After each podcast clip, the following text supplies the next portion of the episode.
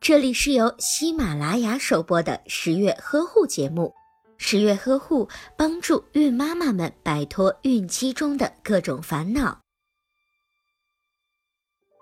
有的准妈妈在怀孕前就有吃零食的习惯。怀孕之后不是不可以吃零食，但是在零食的选择上应该要更加的慎重。首先要注意小零食的卫生情况，街头露天出售的食品，准妈妈最好不要吃。另外，有些可能对身体造成不良影响的零食，例如腌制食品、冰淇淋、罐头食品以及过甜的点心等，准妈妈也不适合食用。由于怀孕后期，胎儿会压迫准妈妈的消化系统，正餐的进食量就会受到影响。在这个时期的营养需求量又相当的大，营养不足时就会直接危害到胎儿和孕妇的健康。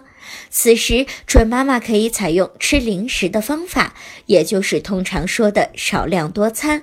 准妈妈可以选择酸奶、水果、坚果等食物。但是一定要坚持适量的原则。如果您在备孕、怀孕到分娩的过程中遇到任何问题，欢迎通过十月呵护微信公众账号告诉我们，这里会有三甲医院妇产科医生为您解答。十月呵护，期待与您下期见面。